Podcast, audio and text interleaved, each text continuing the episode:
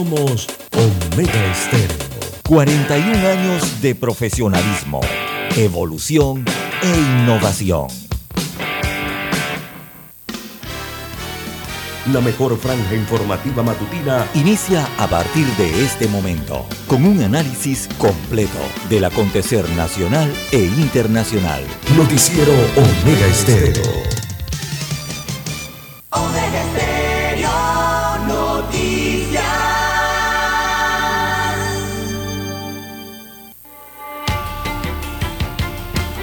Continuación, los titulares con los hechos que son noticias hoy.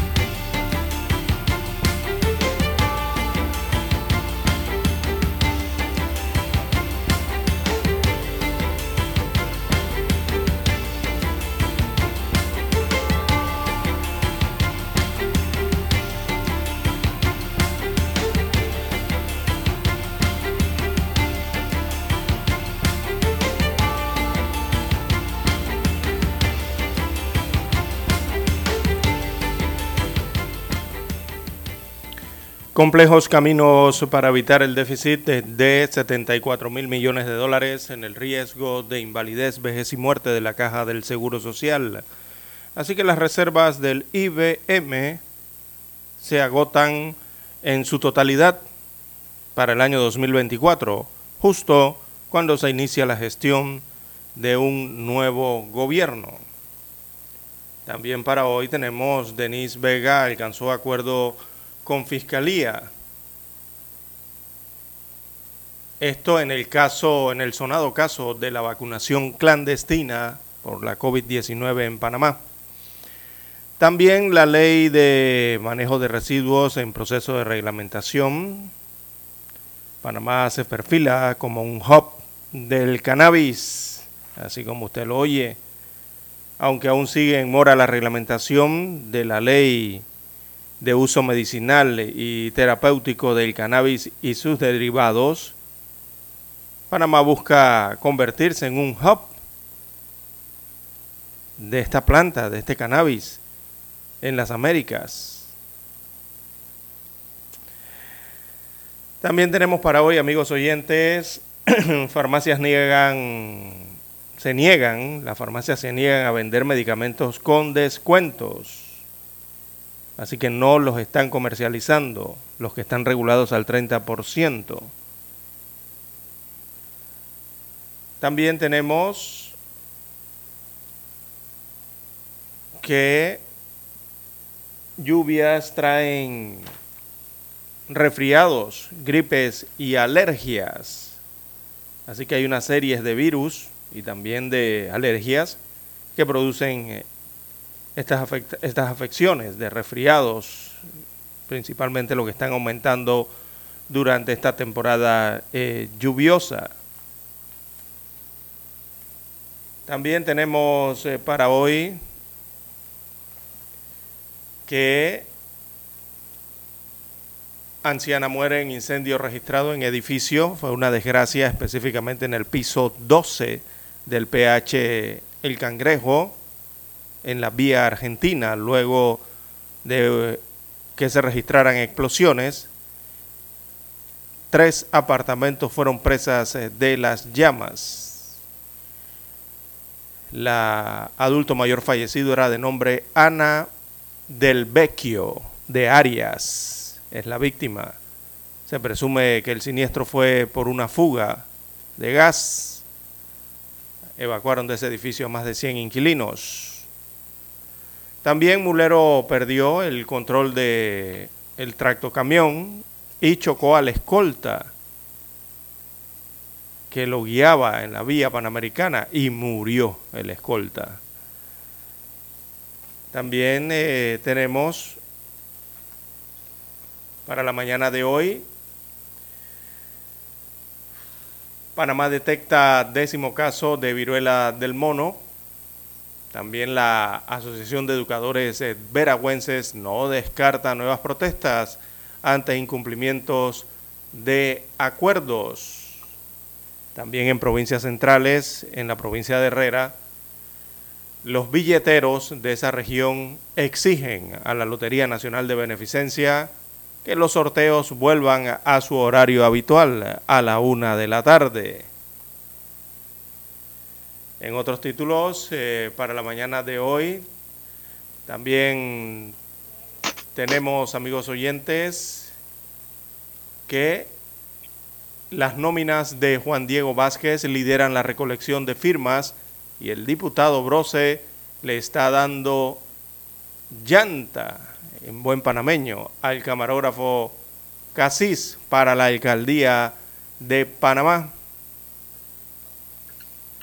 También tenemos a nivel internacional eh, para la mañana de hoy, muere a los 91 años de edad Mikhail Gorbachev, el líder soviético que facilitó la caída de la Unión Soviética y también el fin de la Guerra Fría. El dirigente ruso eh, ha sido recordado como uno de los personajes claves en la última parte del siglo XX.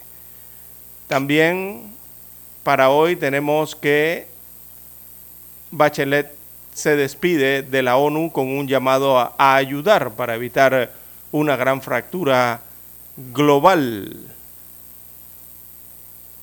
Y en Irak, bueno, bloqueo político eh, allá los 10 meses eh, de altercados parlamentarios que tienen sin dirección a la República Asiática. Bien, amigos oyentes, estas y otras informaciones durante las dos horas del noticiero Omega Estéreo. Estos fueron nuestros titulares de hoy. En breve regresamos.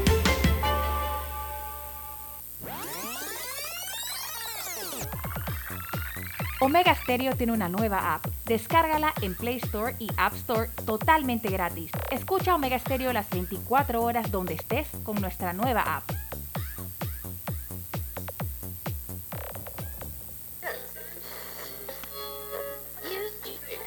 Cuando nadie creía en el FM estéreo. Esta es la nueva generación en radio. Esta es la generación Omega. Construimos el camino que seguirían las demás. Omega Estéreo. 41 años de profesionalismo, evolución e innovación.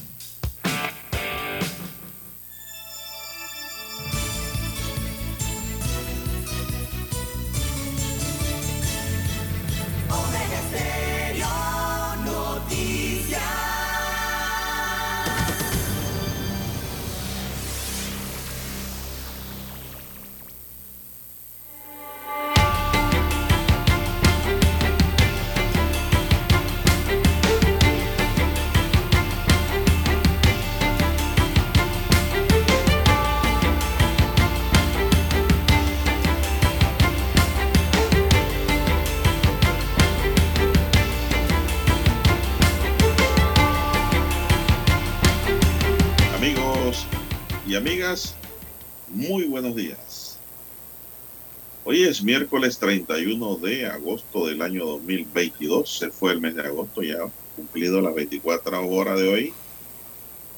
Se fue este agosto para no volver. Dirán por ahí, no, pero que el otro año también viene agosto, sí, pero ya es del 2023. Ya sería, ¿no? En el tablero de controles está don Daniel Arauz Pinto. En la mesa informativa les saludamos. César Lara y Juan de Dios Hernández Sanjur para presentarle las noticias, los comentarios y los análisis de lo que pasa en Panamá y el mundo en dos horas de información, iniciando esta mañana con fe y devoción, agradeciendo a Dios por esa oportunidad que nos da de poder compartir una nueva mañana y de esta forma llegar así a sus hogares, a su puesto de trabajo, a sus automóviles. Gracias por estar siempre con nosotros a la espera de su noticiero, el primero con las últimas, un noticiero diferente para gente pensante, gente inteligente. Pedimos para todos salud, divino tesoro, seguridad y protección ante tantos peligros, sabiduría y mucha fe, fe en Dios mi línea directa de WhatsApp es el doble seis catorce catorce cuarenta y cinco. Ahí me pueden escribir en mi línea directa de WhatsApp. doble seis catorce catorce cuarenta y cinco. Gracias por esperarnos, gracias por escribirnos. Para cualquier información que nos quiera enviar, cualquier pregunta, consulta, gustosamente pues le respondemos en ese WhatsApp. Don César Lara está en redes sociales. Don César, ¿cuál es su cuenta? Bien, estamos en arroba César Lara R, arroba César Lara R es mi cuenta en la red social Twitter. Allí puede enviar sus mensajes, comentarios, denuncias, fotos, denuncias. Reporte del tráfico temprano por la mañana, los incidentes o los ya accidentes que ocurran, bueno, usted los puede enviar allí, información que le sirve al resto de los conductores. Buen día, don Daniel Araúz, ahí en la técnica, en los controles. A usted, don Juan de Dios Hernández y también a todos los amigos oyentes a nivel de la República de Panamá, todas sus circunscripciones, eh, las provincias, las comarcas, también el área marítima donde llega la señal de Omega Estéreo. Los que están conectados en omegaestereo.com, buen día. También los que ya sintonizan a través del canal 900, perdón, el canal 856. El 856 es el canal de Tigo en donde eh, nos puede sintonizar a través de la televisión pagada por cable, recuerde el canal 856, y también los que ya han activado su aplicación de Omega Estéreo. ¿Cómo amanece para hoy, Juan de Dios? Bueno, muy bien, muy bien. Espero que esté bien, espero que esté bien, don Dani. Bueno, vamos a entrar en materia informativa de inmediato. Así es, las farmacias no están comercializando los medicamentos regulados con el 30% porque los laboratorios fabricantes no han confirmado su disposición de asumir o no el descuento. En reiteradas ocasiones los representantes de los establecimientos han advertido de que colocaron en cuarentena un inventario de medicamentos que ahora están regulados y que existía previo a la implementación del decreto que da el descuento o rebaja el 30%. Además, han manifestado que la demora en la respuesta de los fabricantes puede conllevar a un desabastecimiento porque no están haciendo nuevas compras. Actualmente hay un inventario de medicamentos estimado en 600 mil dólares en cerca de 450 farmacias que están fuera de la venta al público, explicó Orlando López, presidente de la Unión Nacional de Propietarios de Farmacias las farmacias no pueden vender los medicamentos regulados hasta que los fabricantes no emitan una nota de crédito del inventario. De hacerlo probable que no se le reconozca el descuento, explicó la fuente. Sin embargo, aseguró que hay algunos establecimientos a los que se les ha emitido la nota de crédito y que han empezado a vender y a comprar nuevamente. El pasado 10 de agosto, el presidente Laurentino Cortizo firmó el decreto ejecutivo que obliga a la farmacia a disminuir el precio de los medicamentos para atender los reclamos de la población por los altos precios de las medicinas. Así que pues, algunas farmacias ya han empezado a vender, don César, es la noticia, las que han recibido la nota de crédito de parte de los laboratorios. Bien, son las 5.47 minutos. Bien, las 5.47, hay que hacer una pausa y retornamos. La mejor franja informativa matutina está en los 107.3 FM de Omega Estéreo. 5.30 AM.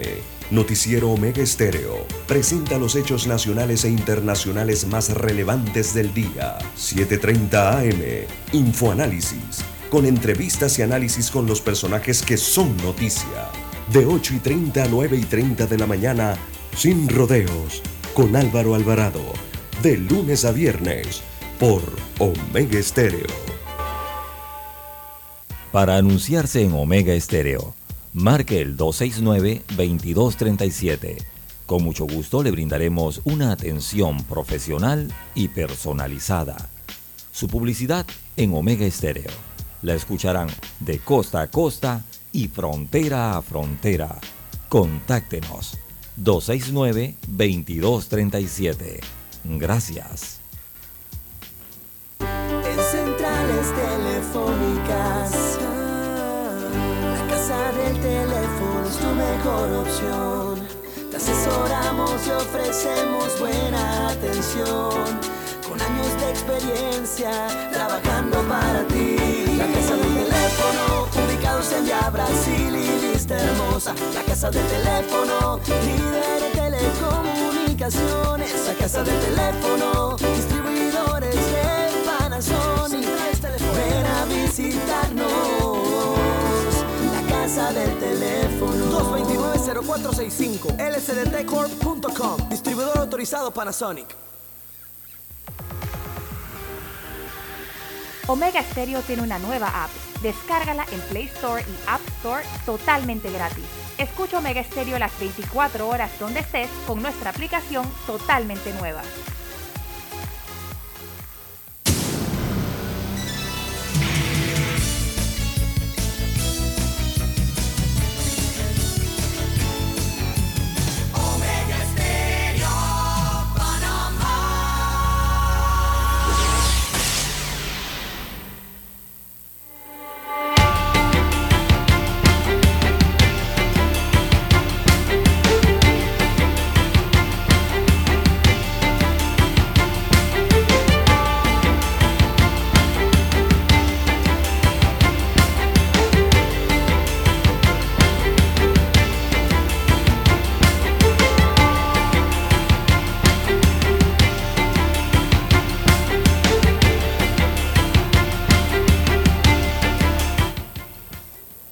Bien, bien, seguimos, son las 5.51 minutos. Bueno, autorizan uso de vacuna contra COVID-19 en niños de 6 meses a 5 años. ¿eh? Ya lo saben. Bebés. La Dirección Nacional de Farmacias y Drogas del Ministerio de Salud informó ayer que autorizó el uso de emergencia de la vacuna de Pfizer BioNTech para menores de 6 meses a 5 años de edad para protegerlos contra el COVID. Además, de la autorización para este grupo etario, Farmacias y Drogas actualizó otros tres tipos de dosis de la vacuna de esta casa farmacéutica para beneficiar a menores de más de 5 años y hasta los 12 años. Según detalló la entidad, a los niños y niñas de entre 6 meses a 5 años le correspondiera, le corresponderá ser inoculado con viales de tapa color vino, color vino, ¿ah? mientras que los que tengan tapa gris serán utilizados de manera flexible en menores que pasan de 11 a 12 años. La entidad también detalló que los viales con tapa naranja permiten flexibilizar cuando hay cambios en los rangos de edad e incluye una dosis de refuerzo para niños cuya edad oscile entre 5 a 11 años.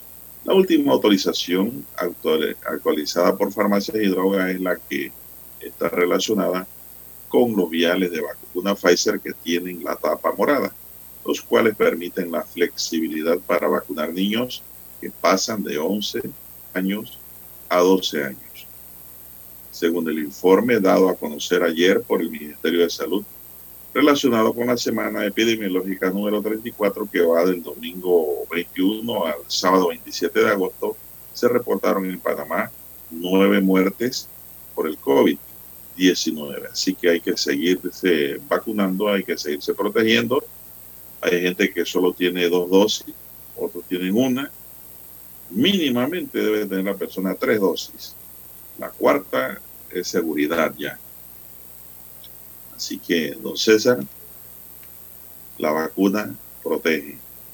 Y la vacuna, pues, es la que ha puesto a circular las economías del mundo, porque ya no hay esas muertes masivas que se registraban en el año 2021. Y sobre todo los confinamientos eh, son los que se han logrado superar en gran medida. La economía, los confinamientos. Se han logrado superar en gran medida, ¿no? Así que los niños de tan solo seis meses en adelante, hasta los cinco años, ahora eh, pueden vacunarse contra la COVID-19. Eh, la pregunta de los padres, bueno, será la misma, ¿no? Si se debe el hijo más pequeño de casa eh, debe recibir la vacuna contra el COVID-19? Y la respuesta, bueno, don Juan de Dios no puede ser otra que sí, ¿verdad? Si usted quiere proteger a su familiar. Eh, aunque los niños pequeños suelen tener, eh, si se infectan de COVID, si se infectan de COVID, suelen tener una enfermedad más leve, ¿no? si se enferman con este COVID-19. Pero el problema también está en que algunos desarrollan síntomas más graves y, a veces necesitan incluso hasta tratamiento en el hospital, don Juan de Dios. Usted ha visto las cifras que se han tenido en Panamá en el hospital del niño que han tenido eh, eh, eh, una, cifra importante allí de niños con COVID que tuvieron que atender y que siguen atendiendo. incluso algunos niños han muerto por COVID-19 en el mundo también. Pero en raras ocasiones los niños que no tuvieron síntomas o que tuvieron síntomas, digamos, leves durante el COVID-19 o la enfermedad, regularmente algunos, no, no todos, desarrollan más tarde síntomas que pueden durar mucho tiempo y eso es lo que le preocupa realmente a los médicos. Entonces, esta afección, e, ese es el que conocido COVID prolongado o, long COVID, como le conocen aquí mucho en Panamá, ¿no? Long COVID, que es ese COVID con síntomas que demora mucho tiempo. Eh, para ello, entonces, la recomendación es vacunar a la persona. En este caso sería vacunar a los niños de seis meses hasta cinco años de edad, que es el otro grupo etario que no se estaba vacunando en Panamá, pero que se incluye dentro de la población. Así que ya está disponible la vacuna para... Adelante. Don César, afortunadamente y como pues estaba previsto, en Panamá no ha habido mayor problema con la vacunación infantil. No, no, no, no. Se ha demostrado que... Los han sido vacunados y todo ha salido bien, gracias a Dios. Don César, no ha habido complicaciones. Bueno, don César, y ayer sobre la noticia que dimos bien temprano sobre un fuego a un edificio vecino aquí en Villa Argentina, donde está Omega Estéreo, una adulta mayor perdió la vida ese incendio registrado en el edificio El Cangrejo, ubicado en Villa Argentina, que inició en horas de la madrugada. La información nos dice que el capitán José Luis Jaramillo, jefe de operaciones del Cuerpo de Bomberos de Panamá, confirmó el deceso de una mujer de 90 años que vivía sola en el piso 12 y que no pudo salir del apartamento en el momento del fuego. Aramillo explicó que tres apartamentos fueron afectados por el siniestro que se concentró en los pisos 11, 12 y 13. Se presume que una fuga de gas pudo ser la causa de este siniestro. Recordemos que estos edificios se alimentan con, sí, con líneas de gas. Y con sistema lineal de gas de un sistema madre, ¿no? Exacto. En estos edificios raramente usted encuentra gente con tanquecitos de gas de 25 libras, don César. muy raro, muy raro, la verdad es que sí. Muy raro, sí, eso casi ni se ve. Casi todos se alimentan por el gas que se reparte. ¿no? Gas comunal, ¿no? Eh, sí. Y ahí está el peligro también, don César, hay que decirlo. Usted con un tanquecito de 25 libras, usted controla su gas pero ya con estas líneas, usted sabe que el deterioro de las líneas, mantenimiento, la buena instalación, que se dan, que ni se notan, van moviendo las tuberías. Y si alguien deja una llave abierta de una estufa, don César, eso empieza a tirar gas y el, con la primera chispa que surja se produce una explosión. Así es. Así que eh, ese es el tema, ¿no? Eh, y donde uno siente un olor a gas en un apartamento, abra el ventanal y llame a los bomberos de una vez. No hay de otra. No se ponga a prender ni siquiera un bombillo, don César. No active ni siquiera el switch de energía eléctrica porque puede producir una explosión. Más de 40 bomberos de las estaciones de Carraquilla, Plaza Amador y Caledonia atendieron el siniestro que fue controlado un poco tiempo. Vecinos del edificio testificaron que escucharon una explosión. Mire, si hubo una explosión había gas concentrado, don César. Sí, evidentemente. Y luego se produjo el fuego. Todos los inquilinos fueron evacuados. Se suspendió el servicio eléctrico y el sistema de gas, como establecen los protocolos de seguridad. Ocho personas adultas mayores han sido atendidos por ansiedad y presión alta por el servicio SUME 911, pero sí traslados hacia centros hospitalarios. Han sido, fueron controlados allí mismo. La Dirección de Seguridad y Prevención e Investigación de Incendios del Cuerpo de Bomberos inician pues estas investigaciones para dar las causas de este siniestro que pareciera ser, don César, que no es oficial, los bomberos tienen la última palabra, se debió a una fuga de gas. Es una presunción. No se sabe a qué se debe. Ellos buscarán, eh, por su experiencia, y establecerán pues una conclusión en base a qué se dio esa explosión en el edificio, don César. Oye, no es el primero, don César. Sí, ya se han registrado varios en Panamá.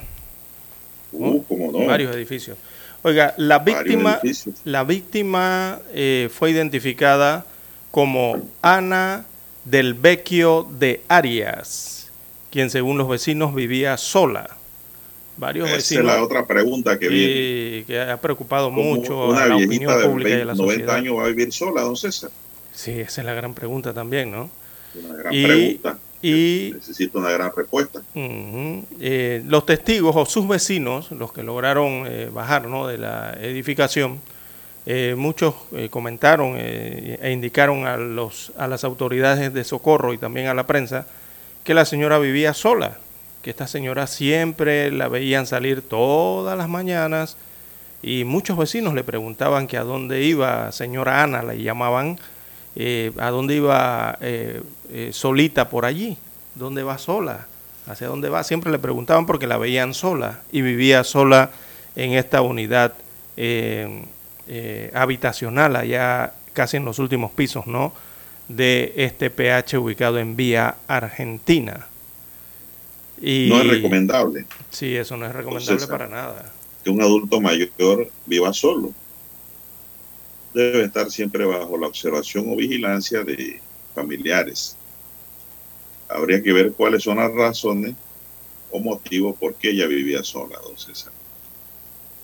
Así es. Habría que ver, ¿no? Eh, bueno, ya eso lo responderán a las autoridades, don César.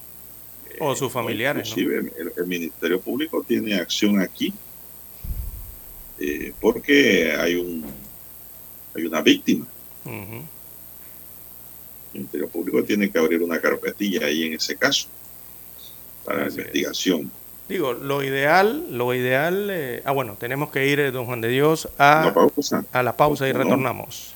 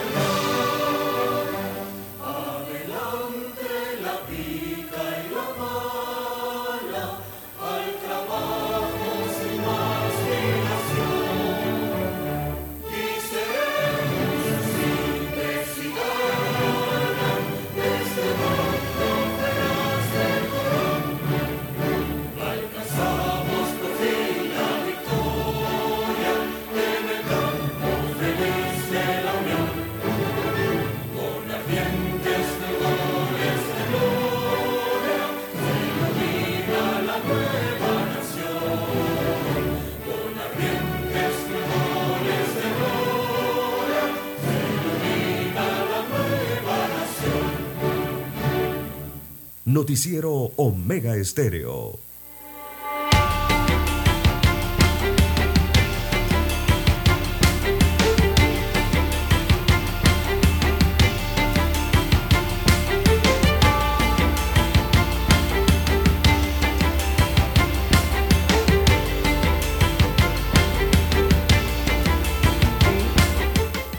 Amigos oyentes, las 6.5, 6.5 minutos eh, de la mañana en todo el territorio nacional. Así es, existen peligros, don Juan de Dios, eh, sobre todo cuando las personas son adultos. Eh, hay peligros siempre en el hogar respecto a esto y más aún si estos adultos mayores viven solos, don Juan de Dios.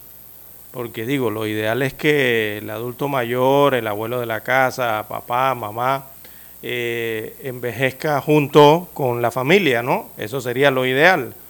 Pero no siempre es posible, don Juan de Dios. Eh, recordemos el actual ritmo de vida eh, moderno, ¿verdad? por el trabajo, muchos familiares a veces viven lejos del hogar familiar, se han casado, se han ido a, otros, otras, a otras residencias, a otras viviendas, ¿no? Eh, pero lo cierto es que eh, muchos adultos mayores, eh, a muchos incluso no les queda más que vivir solos por, por, X o Y motivo. Y ahí es donde está el peligro, don Juan de Dios, que las personas mayores cuando viven solas o están solas en casa pueden sufrir algún tipo de accidente.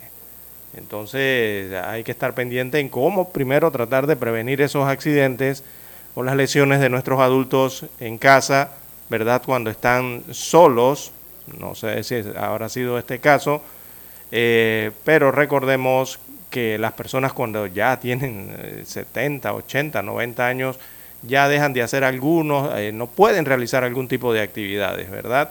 Eh, regularmente es el tema del mantenimiento en la casa, ya no lo pueden hacer. Eso uno lo hace regularmente cuando está recién casado, ¿verdad? Tiene 30, 40, 50, 60 años de edad, todavía uno mismo puede eh, llevar ese ritmo de mantenimiento en el hogar. Pero ya entrada a una edad, don Juan de Dios, ya es casi, casi imposible realizar ese tipo de mantenimientos.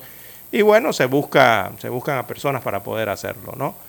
Hay que ver realmente qué pasó, eh, qué ocurrió en este caso de esta anciana eh, de más de 80 años de edad que estaba sola y murió lastimosamente en este accidente, eh, ya que no se sabe si fue por algún tipo de descuido en el apartamento o si puede haber sido otra causa la que ocasionó este incendio. Hay que averiguar si no sé si había mm, mantenimiento de alguna instalación, si se estaba haciendo algún tipo de trabajo en el edificio, eh, realmente qué fue lo que ocurrió, ¿no? Eso hay que investigarlo. Lo primero que hay que determinar, don César, dónde inició el incendio. correcto. Eso es lo primero que tiene que buscar la oficina de seguridad. ¿En qué piso inició el incendio? ¿Si en el piso en donde estaba la anciana o en otro piso? Si se corrió el incendio. Exactamente. Eso es el paso uno. Eh, paso dos, investigar si se estaban haciendo en alguno de los apartamentos que se quemó algún tipo de instalación, ¿no? de agua caliente, estufas, qué sé yo, todo lo que funcione con gas. Esos son los dos primeros pasos que hay que ver, ¿no? Para ir deslindando responsabilidades. En cuanto a la edad de la señora, bueno, eso es en cuanto a de que si ella hubiese estado con alguien más joven allí, a lo mejor la hubieran sacado, ¿no? Sí, lo más probable. Ya, pero esos son otros 500 pesos. Lo que hay que ver es la causa basal de la explosión primero, para ir deslindando, ¿no? Responsabilidades. Y eso se hará poco a poco. Entonces, yo recuerdo una explosión, la del PH Metric, en la que participamos en calidad de abogado querellante. Producimos bien la historia. Y allí se debió también a una fuga de gas, don César, esa explosión. Y bueno, no le voy a contar eh, la historia porque ya esa historia es sabida, lo que allí ocurrió. También hubo una explosión, don César, en Avenida Balboa, se recuerda que donde murieron, murió uno o dos personas, dos trabajadores, creo. Sí, también, sí. En un, en un apartamento por fuga de gas. Y estoy hablándole de lo que yo recuerdo, no pueden haber más casos. De, seguro que lo hay. Eh, la gran explosión que hubo acá en el corredor sur, don César, en la barriada Altos de Santa María, creo que fue. Sí, eh, una barriada nueva que está allá de casas eh, casas bonitas y costosas. Que unos venezolanos resultaron heridos, unos, unos niños venezolanos, sí. Sí, unos venezolanos allí pues quedaron bajo esa explosión que fue grandísima y destruyó parte de las edificaciones. Eh, en fin, son casos que recordamos por fugas de gas. En este caso no se sabe todavía, pero hay una presunción que se dio a las fugas. Ahora, este es un edificio viejo, don César, que yo sepa. Sí, sí, este no es tan nuevo, este es un, este edificio, un PH de hace muchos años los edificios nuevos, todos los edificios nuevos le hacen prueba de hermeticidad. Sí. A través del cuerpo de bomberos para ver si hay fugas de gas. Le meten presión a las tuberías y si el, el compresor baja la aguja, quiere decir que hay una fuga en algún lugar. En algún punto y a buscarla. La aguja se mantiene estable. Lo mismo se hace con las tuberías de agua. Es como medir el aire en las llantas. De fugas de agua. Sí. Esas pruebas las hace pues el personal idóneo para eso. Eso no, eso no lo puede hacer cualquiera, pero no sabe si lo está haciendo bien. Exactamente. En las de agua. existen eh, personas idóneas para hacer el trabajo. Zapatero a tu zapato. En las de agua incluyen hasta unos líquidos de color, ¿no? Para saber dónde es la fuga. claro. Por supuesto. Sí, algo parecido a cuando usted está en eh, usted está midiendo el aire, la presión de aire de los neumáticos de su vehículo, ¿no? No debe haber ningún escape, el medidor debe medir, eh, la aguja debe estar siempre en la presión, ¿no? En el nivel de presión exacto. Bueno, y, eh, usted sabe que esas pruebas son importantes. Sí, eso es parte del mantenimiento, ¿no? como no, no, no. Y, mire, yo... yo parte de la seguridad del que vive allí en el apartamento. Eh, Una vez vi, don César, un caso de unos cubanos, eh, yo era abogado de los cubanos, unos empresarios cubanos en Panamá. Ellos compraron una casa eh, en una de las barriadas más caras de San Miguelito. ¿Y qué pasa? Que la constructora no le puso la tubería de agua potable del calibre que decía el plano. Y ellos estaban preocupados, ellos no querían la casa, don César, no la querían aceptar, porque dice que eso se iba a reventar. Bueno, para no alcanzarlo, don César, yo me acerqué a la empresa. Conversamos con ingenieros y, ¿qué hacemos? Pues porque ellos no querían la casa, no querían recibirla. Bueno, fácil. Vamos a meterle una prueba de hermeticidad de 24 horas a las tuberías a ver la capacidad de resistencia. Y le expliqué a ellos, a los cubanos, cómo era el asunto. Le metieron 48 horas en vez de 24, don César. La constructora estaba segura de lo que había hecho. Le metió 48 horas de presión, bota por ningún lado. Recibieron su casa, don César, viven allí y me pagaron mi honorario. ¿Qué le parece? en esa mediación. Sí, pero la familia hizo lo correcto, don Juan de Dios, que, o sea, es hacer que tu hogar no se convierta en un peligro eh, para ti ni para tu familia. Es, que no es peligro ahí, don César, sino lo que Cuando se trata de la inversión. La inversión. Ese es el problema, que una casa eh, bueno, pagar por algo que, vale la pena, ¿no? Digo, por el agua quizás no tanto, porque bueno, se inunda y ya uno saca, ¿no? aunque está el, agua no Sí, no, aunque está el riesgo de aunque está el riesgo de la electricidad, don Juan de Dios, alguien puede resultar electrocutado, pero eh, cuando ya se trata de gas, cuando se trata de línea de gas, la cosa es distinta, don Juan de Dios, allí sí hay más peligro. Pero el, el tema del gas, don César, funciona en los edificios no, no, sí, me refiero al lugar donde uno vive, ¿no? o decides vivir. No, no, no, en casa son instalaciones particulares. sí, comprendo. Pero me refería al lugar de que decides vivir, ¿no? Sea un apartamento, sea una vivienda familiar o, una casa, claro, si tú vas a pagar por una casa buena porque tú quieres vivir cómodamente y no tener problemas. Eh, hasta, hasta para una embarcación, porque hay gente que vive en embarcaciones, don Juan de Dios. Oiga, yo, escuché que en Panamá van a ser una ciudad flotante, ¿eso es verdad? Ah, interesante entonces. Ojalá resulte interesante. Así como Holanda. A mí siempre me ha gustado estar sobre tierra, don César. Pero si en Holanda viven así. Pero no faltará quien quiera vivir sobre el agua. Sí, en Holanda casi la, mucha población vive sobre el agua, en casas sobre agua. Bueno, en la China los chinos duermen mucho porque la población no cabe. Muchos duermen en botes apiñados. Exacto. Así es. En las noches se acuestan en los botes ahí apiñadamente y duermen sobre botes en la China. No caben muchos chinos. Eh, tengo un amigo que durmió en botes por allí y me cuenta eso. Eso no lo estoy inventando ni lo he leído, nada. Ah, me lo contaron. Chino, amigo mío. Y él me contaba cómo vivía allá. Ahora vive acá con supermercado, con amistades. Él es feliz acá en Panamá. Bien, son las seis, quince minutos, amigos y amigas. Vamos a hacer una pequeña pausa y regresamos.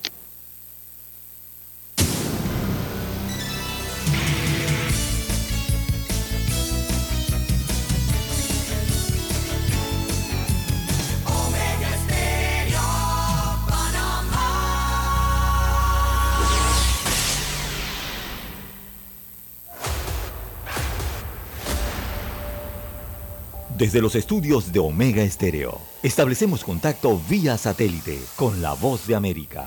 Desde Washington, presentamos el reportaje internacional.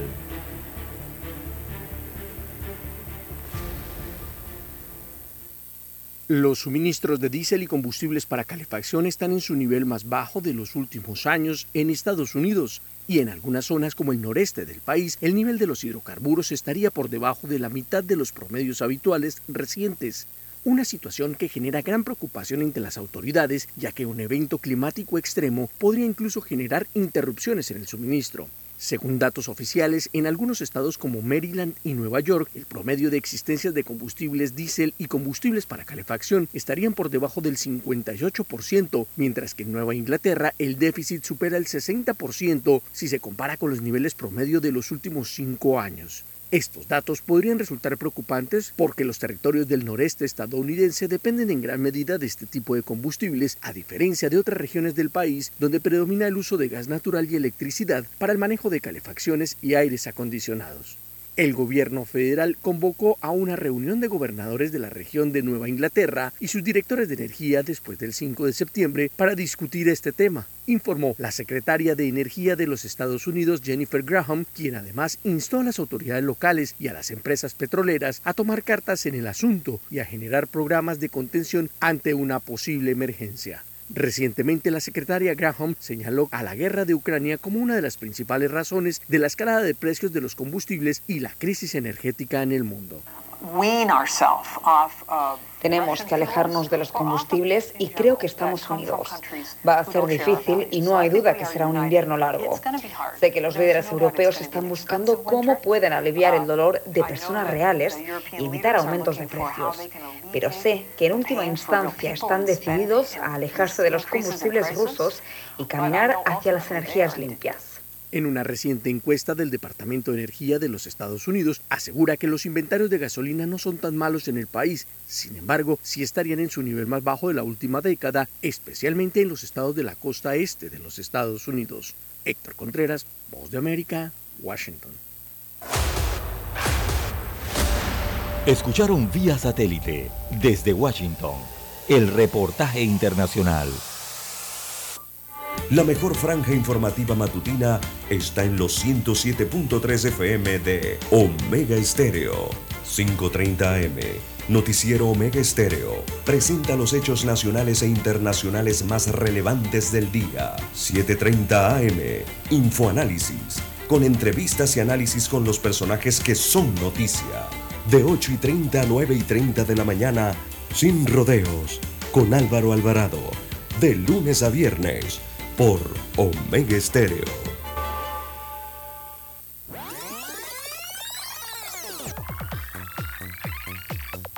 Omega Stereo tiene una nueva app. Descárgala en Play Store y App Store totalmente gratis. Escucha Omega Stereo las 24 horas donde estés con nuestra aplicación 100% renovada.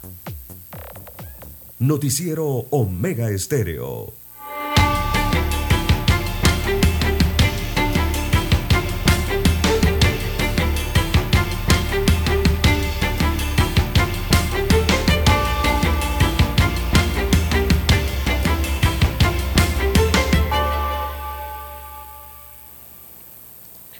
Bien, amigos Bien, 6.20, 6.20 minutos eh, de la mañana en todo el territorio nacional.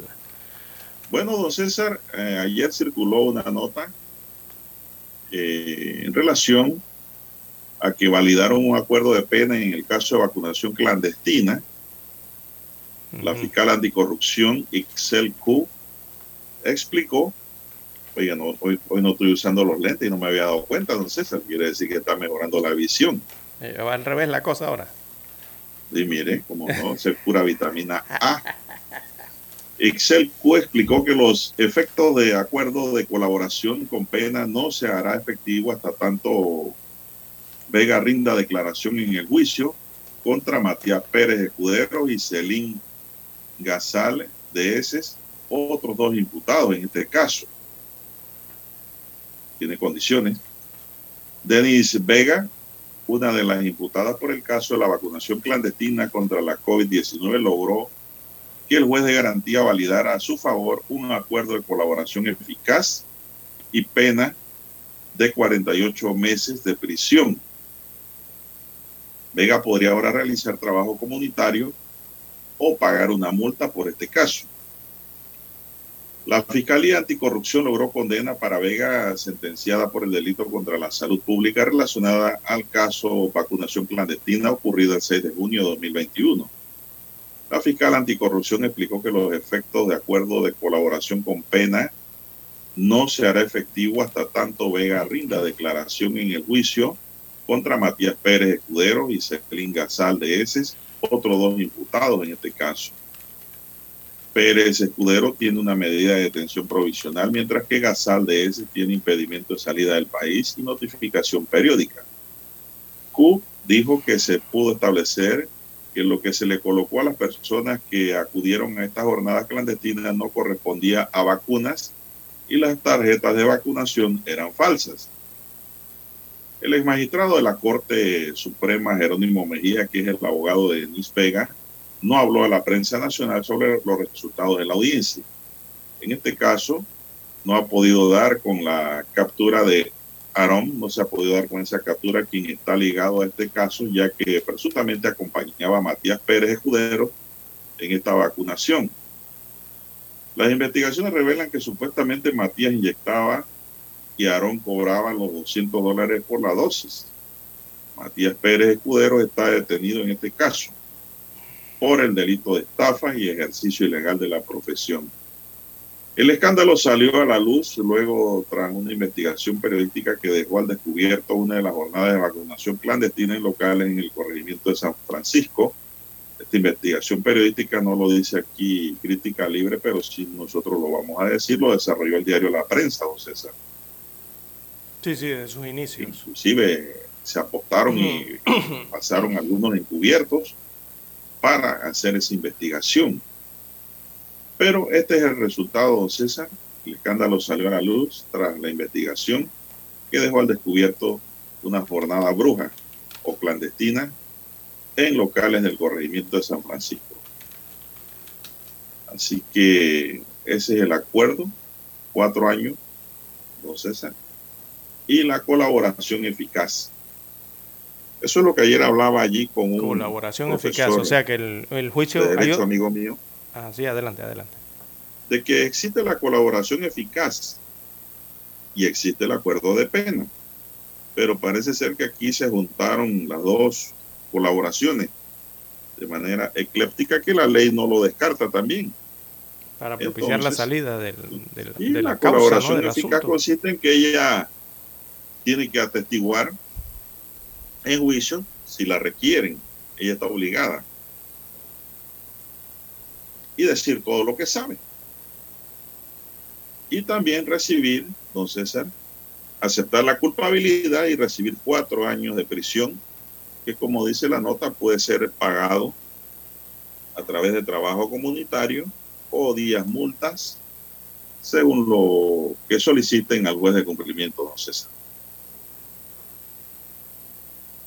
Entonces, yo creo que esto va a ir por el día multas, entonces, por ahí por, eh, que son cuatro años nada más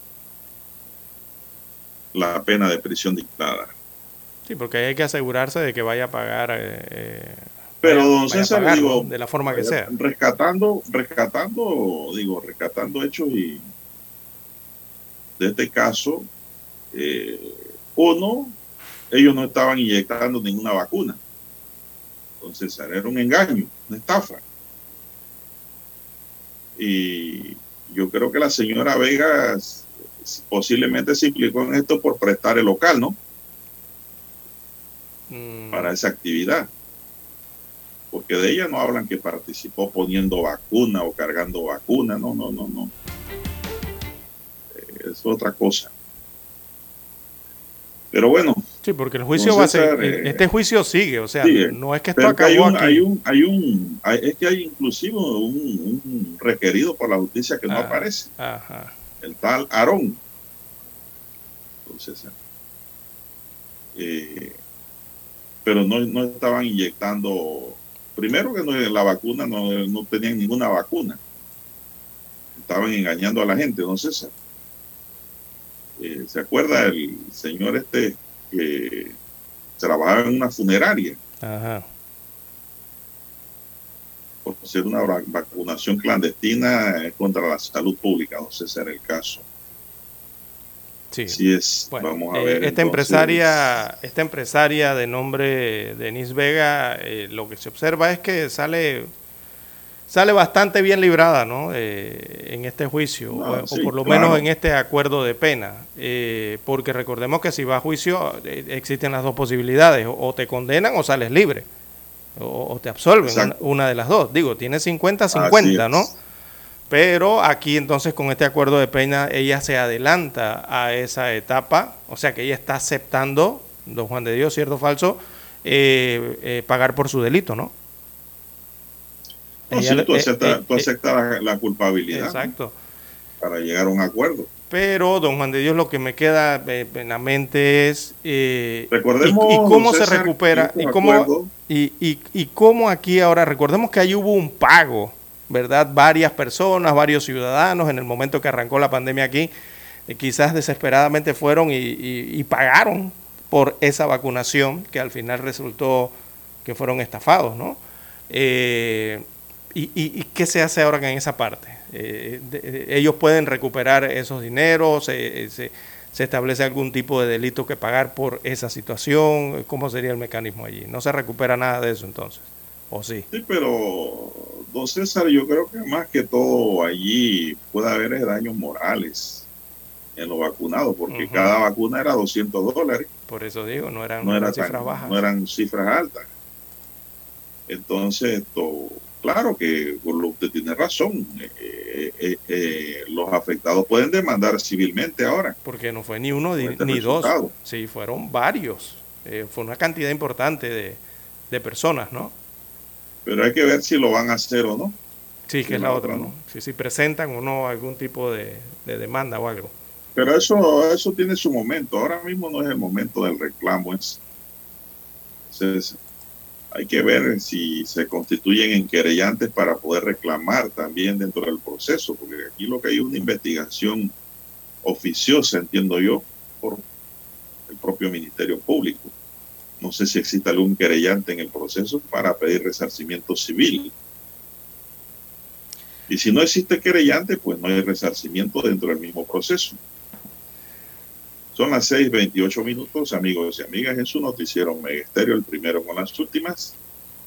Eh, dice que se pudo establecer que lo que se le colocó a las personas que acudieron a esta jornada no correspondía a vacunas, pero tampoco la nota nos dice que le ponían, si era agua con sal o qué. O agua con azúcar o qué. Agua con azúcar, exactamente, o agua simple. O, agua destilada. ¿qué, agua. ¿Qué fue lo que le colocaron, no? Lo cierto es que han determinado que las tarjetas de vacunación eran falsas. Entonces yo digo, ¿cómo obtuvieron esas tarjetas? Las mandaron a hacer eh, aparte por su cuenta, porque esas tarjetas son cartoncillos sencillos, ¿no César? Sí, Cualquier diseñador las Sí, exacto. Una cartulina, simplemente una cartulina amarilla o de color celeste o verde, ¿no? Bueno, se utiliza entonces la figura aquí de el acuerdo eh, el acuerdo de pena, ¿no? Eh, esta figura siempre va a generar eh, sus pros y sus contras para algunas personas o para la opinión pública, don Juan de Dios. Eh, siempre ha sido cuestionada, ¿no? Dependiendo de los juicios, de los calibres de los casos. Y bueno, siempre tendrá los que son a favor y los que son detractores de, de cada vez que se aplican este tipo de medidas. Eso va a ocurrir siempre. Bueno, eh, recordemos que el acuerdo de pena no existía antes en Panamá porque nos regíamos por un sistema inquisitivo mixto. Eh, los acuerdos de pena no existían. Lo que existían eran acuerdos de colaboración para disminuir la pena, que es otra cosa, pero no eximía del, de, una condena. Era la colaboración siempre nada más. No era ni siquiera un acuerdo porque... Eh, quien colaboraba con la investigación lo hacía de manera voluntaria con el fin de que al momento de que le dictaran una sentencia se lo tomaran en cuenta. Mm. Ahora no, ahora el acuerdo lo hacen el defensor y la fiscalía y si hay querellante solamente tiene derecho a, a hablar, pero no tiene derecho a participar en la decisión pero si tienen los jueces entonces de garantía lo avalan o lo rechazan los César. Tienen dos alternativas. Bien, don Juan de Dios, hay que ir a la pausa para escuchar el periódico.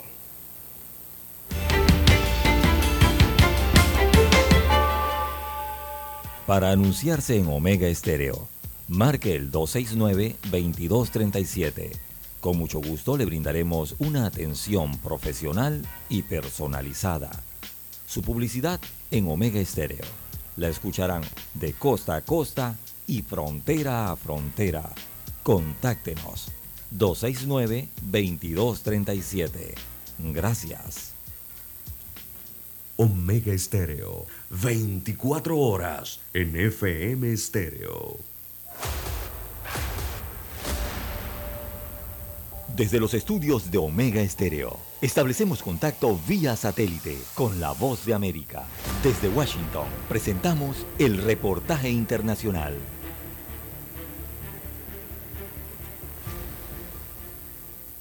El gobernador republicano de Mississippi, Tate Reeves, declaró estado de emergencia luego de que las lluvias excesivas exacerbaron los problemas en una de las plantas de tratamiento de agua en Jackson, la capital del estado, causando una baja presión de agua en gran parte de la ciudad. La baja presión suscitó preocupaciones sobre la extinción de incendios y sobre la capacidad de las personas para ducharse o descargar el inodoro. Reeves dijo que hoy la Agencia de Manejo de Emergencias de Mississippi comenzará a distribuir agua potable y agua no potable en Jackson, la capital de la ciudad de 150.000 habitantes, y que se llamará a la Guardia Nacional para ayudar. El gobernador dijo que entiende que la gente de Jackson no quiere tener problemas con el sistema de agua y enfatizó la gravedad de la situación. Esta es una situación muy diferente de un aviso de hervir agua, que también es una situación grave a la que los ciudadanos de Jackson se han vuelto trágicamente insensibles. Hasta que se solucione, significa que no tenemos agua corriente confiable. El oficial de salud del estado, Daniel Edney, instó a que los residentes a tomar la situación en serio e indicó que el agua no es segura para beber e incluso diría que no es segura para cepillarse los dientes. La crecida del río Pearl el lunes inundó las calles y al menos una casa en Jackson, días después de que las tormentas arrojaron fuertes lluvias, pero los niveles del agua estaban comenzando a retroceder. Jackson tiene dos plantas de tratamiento de agua y la más grande está cerca de un depósito que proporciona la mayor parte del suministro de agua de la ciudad. El embalse también tiene un papel en el control de inundaciones. John Burnett, Voz de América, Washington. Escucharon vía satélite desde Washington el reportaje internacional.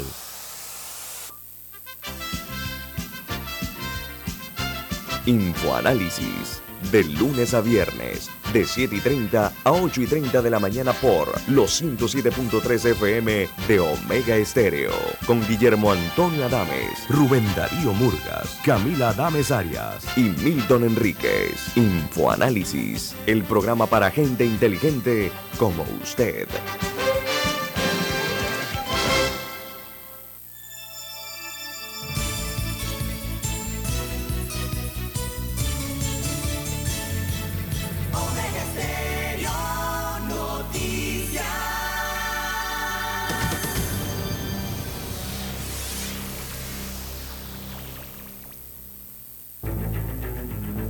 Las noticias impresas en tinta sobre papel. Con ustedes. Escuchando el periódico. Los titulares de las primeras planas de los diarios estándares de circulación en Panamá.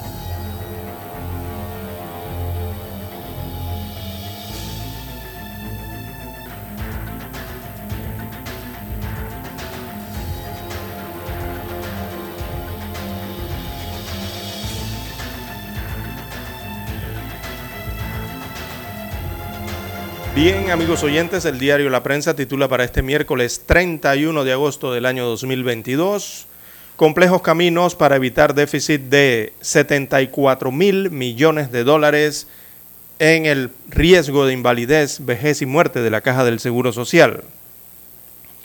Destaca la información que contabilizando a los actuales y los futuros pensionados que forman parte del subsistema de beneficios definido, la deuda real que mantiene este programa es de 74 mil millones de dólares en los próximos 60 años. Bueno, esta es la cifra, es uno de los resultados del reciente reporte entregado por la Junta Técnica Actuarial de la Administración de la Caja del Seguro Social. Se pregunta el diario La Prensa en su texto hoy cómo se financiará semejante compromiso del programa o del riesgo de invalidez, eh, vejez y muerte IBM. Bueno, el reporte tiene entonces declaraciones allí de eh, el exdirector de la Caja del Seguro Social, Francisco Bustamante, así como otras personas relacionadas al tema de la Caja del Seguro Social. Está en la página 1B del diario La Prensa en el que se destaca que las reservas de este riesgo eh, se agotan en su totalidad en el año 2024, o sea, dentro de dos años, justo cuando se inicia la gestión de un nuevo gobierno en la República de Panamá, gobierno aún sin ser electo. Bien, eh, caso de Brecha en Estados Unidos eh, de América, bueno, importadora Ricamar está en la mira. El Departamento de Justicia de los Estados Unidos de América solicitó a la República de Panamá en el año 2018 información al Ministerio Público sobre las cuentas bancarias de la empresa propietaria de los Supers 99, cuyo principal accionista era para entonces el ex presidente Ricardo Martinelli Berrocal. Destaca hoy el diario La Prensa como titular en la página 3A. También para hoy, Denis Vega alcanzó acuerdo con la Fiscalía, esto en el tema de la vacunación clandestina. Así que Denis Vega, una de las imputadas en la investigación por una jornada de vacunación clandestina contra la COVID-19, se acogió a un acuerdo de colaboración eficaz y de pena de 48 meses de prisión. O sea, aceptó el delito. Bien, la ley de manejo de residuos en proceso de reglamentación, otra de, las, de los títulos del diario La Prensa que habla sobre esta normativa. Así que el pasado mes de julio entró en vigencia la ley número 276 del 30 de diciembre del año 2021. Esta ley sobre gestión integral de residuos sólidos en Panamá. Así que esta normativa supone una hoja de ruta que deben implementar tanto el Ministerio de Salud, eh, aseo urbano domiciliario, la autoridad de aseo urbano domiciliario, así como eh, los municipios sobre responsabilidades y obligaciones en cuanto a la gestión de los residuos. También para hoy la prensa titula Panamá se perfila como hub del cannabis, así como lo oye, amigo oyente aunque sigue en mora la reglamentación de la ley número 242 del 13 de octubre del 2021, esa es la ley que regula el uso medicinal y terapéutico del cannabis y sus derivados y, y dicta otras disposiciones, bueno, Panamá busca convertirse en el hub del cannabis en las Américas. Así que expertos en el tema plantean que el cannabis es una industria nueva por lo cual si Panamá juega bien sus cartas, podría tener esa ventaja del primer movimiento y convertirse en un hub, algo así como el hub aéreo que hay en Panamá, bueno, algo así. Bien, en más títulos del diario La Prensa para hoy, en panorama Gorbachev, el hombre que cambió el mundo. También jefes de cuatro entidades sustentaron su presupuesto ayer en la Asamblea Nacional. Aparece la sección Vivir Más del diario La Prensa. Allí desarrollan el reportaje una base de conocimiento sobre la cultura nacional. Y bueno, el ABC de la crisis en el Seguro Social es el tema principal que presenta el postcat sin nombre del diario La Prensa. Y tienen como invitado principal a Daniel Lombana eh, en el podcast del diario La Prensa, que analiza el tema de la problemática. No, ya eso no es problemática, ese es un problemón que hay en la caja del Seguro Social. Bien, amigos oyentes, pasamos ahora a la lectura de los principales titulares que plasma en primera plana la estrella de Panamá. Bien, la estrella de Panamá nos dice, farmacias mantienen en cuarentena medicamentos regulados con el 30%. Los farmacéuticos argumentan que esperan que los laboratorios emitan las notas de crédito donde reconozcan el 30% al inventario adquirido previo al establecimiento del descuento.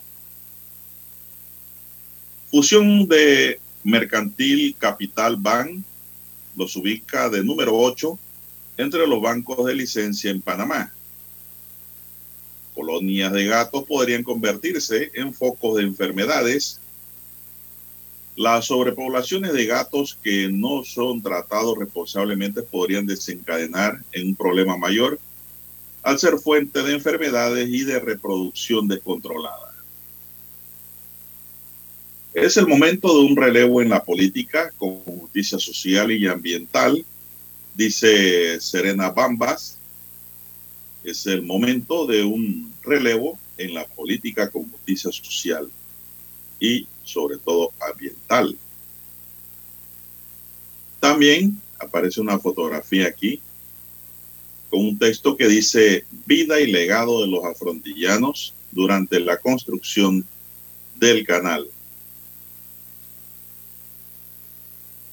En otras notas, dice la estrella de Panamá para hoy, Pleno de la Asamblea Nacional aprueba en segundo debate el proyecto que crea el fideicomiso de la CONAPRED. Inicia juicio oral contra Pfeiffer por presunta retención de cuotas en perjuicio de la Caja de Seguro Social. Legislativo aprueba en tercer debate creación del certificado negociable para el pago de prima de antigüedad de los servidores públicos.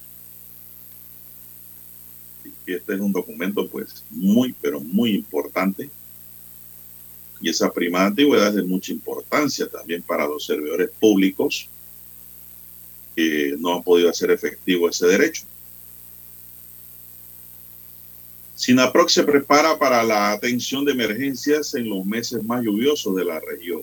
Recordemos que el mes de octubre es el mes más lluvioso en la región, ese mes no ha llegado. Septiembre y octubre. Octubre es más fuerte. También tenemos para hoy, en el tema del día, dice la estrella de Panamá, 150 personas en hogar temporal y una persona fallecida por incendio en el Cangrejo. En economía, pues población ocupada sube a 13.1% y el desempleo cae 9.9% en 19 meses. Industrias focalizan simposio de sostenibilidad en la economía circular. México reporta que ingresos tributarios cayeron, pero los petroleros crecieron. En los deportes, la estrella de Panamá nos dice el balón rueda también en los museos el pasado, el presente y un eh, guiño de ojo al futuro se pueden apreciar también en los museos de este deporte. En España se espera para el próximo año la apertura de uno de los más modernos de la región. Todos hablan de Haaland, pero Julián es un jugador excepcional, dice Guardiola. Tuvo mucho impacto en pretemporada y ahora también en la Community Shield en el Camp Nou, marcó un hat-trick sin problema y estuvo involucrado en dos goles del último partido, dijo el reconocido técnico. Panamá consiguió su pase a la super ronda del Mundial de Béisbol eh, Sub-15. Alcaraz debuta con un recital de tenis y victoria ante Baez en lo internacional. Estados Unidos avisa el aumento del consumo de fentanilo o fentanilo. Arco iris entre los jóvenes. Mucha atención, ¿eh? Es un esfuerzo deliberado de los traficantes de drogas para generar adicción entre los niños y los jóvenes, afirmó la directora de la agencia Annie Milgrad. Voluntad política clave para atender el drama de los desaparecidos en Mesoamérica. También Papa pide a cardenales alejarse de la falsa seguridad de creer que están en grados eminentes de jerarquía Francisco había convocado al Vaticano a los 226 purpurados que componen el colegio cardenalicio, aunque al final solo se han presentado 197.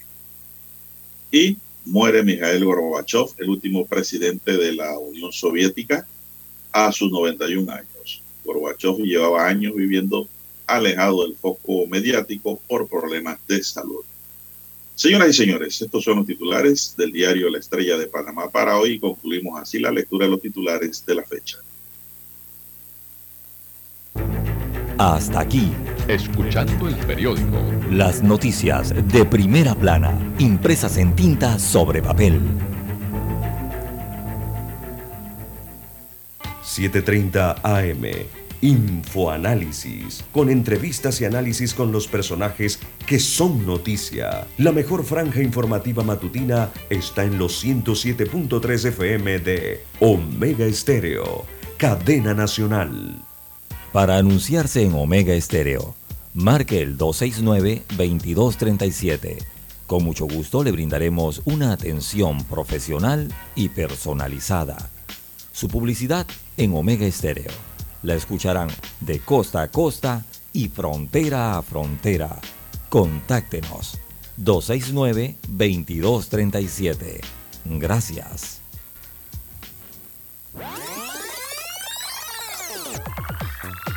Omega Stereo tiene una nueva app. Descárgala en Play Store y App Store totalmente gratis. Escucha Omega Stereo las 24 horas donde estés con nuestra nueva app. Noticiero Omega Estéreo. Desde los estudios de Omega Estéreo, establecemos contacto vía satélite con la voz de América. Desde Washington, presentamos el reportaje internacional.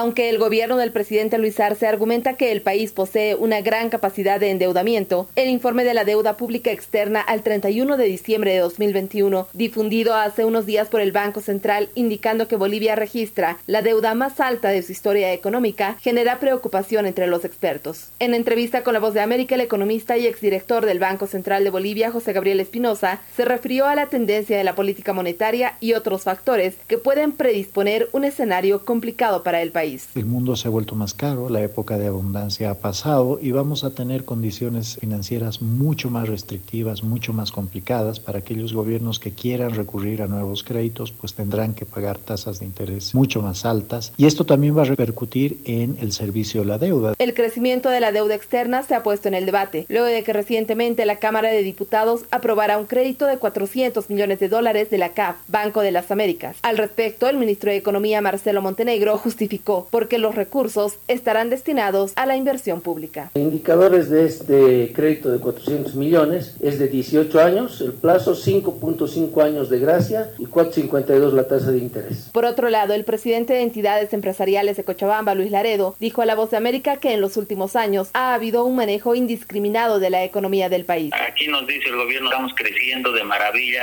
somos una Suiza, y no es así, estamos preocupados porque no hay una propuesta de un cambio energético, porque en siete años qué va a pasar con las industrias bolivianas que utilizamos gas, o tal vez menos. En este panorama, ¿cuáles son las acciones que debería asumir el gobierno? El economista Espinosa responde. tiene que empezar a pensar seriamente en una reestructuración tanto de la política económica como de la política de gasto. Hoy día los gobiernos se han acostumbrado a llevar adelante política social con herramientas poco eficientes. El primer registro oficial de saldo de la deuda externa extraído de la Unidad de Análisis de Políticas Sociales y Económicas es de 1970 y eran 524 millones de dólares. 51 años después, alcanza los 12.697 millones de dólares, según datos oficiales. Fabiola Chambi, Voz América, Bolivia. Escucharon vía satélite desde Washington el reportaje internacional.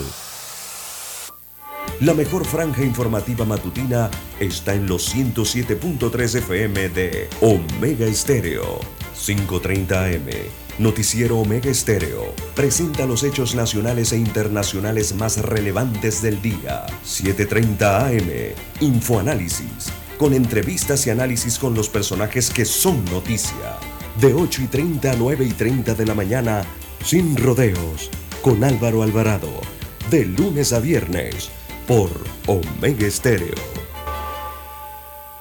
Problemas de tierra, reclamos por accidentes, despidos injustificados, reclamos de herencias, sucesiones, daños y perjuicios. Todo problema legal civil, penal y laboral, consulte al 6614-1445. Licenciado Juan de Dios Hernández le atiende. 6614-1445 con atención en Panamá, Panamá Este, Panamá Oeste, Colón, Coclé, Santiago, Herrera y Los Santos. Anote y consulte 6614-1445. Es momento de adentrarnos al mar de la información.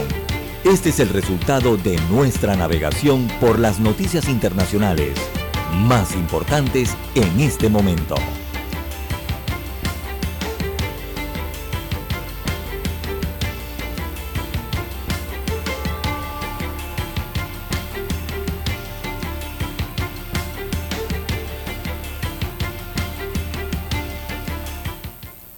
Bueno, el último dirigente soviético, Mikhail Gorbachev, murió ayer a los 91 años.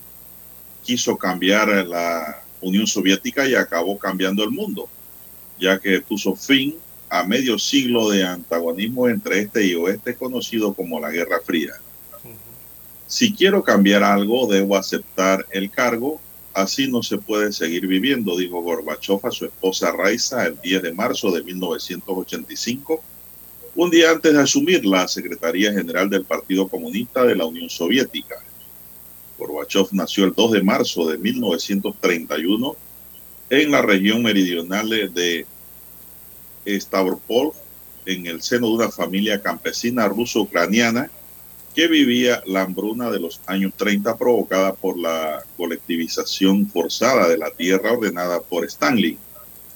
Pese a que dos de sus abuelos fueron represaliados, Gorbachev pudo licenciarse en Derecho por la prestigiosa Universidad Estatal de Moscú en el año 1955, donde conoció a su esposa Raisa.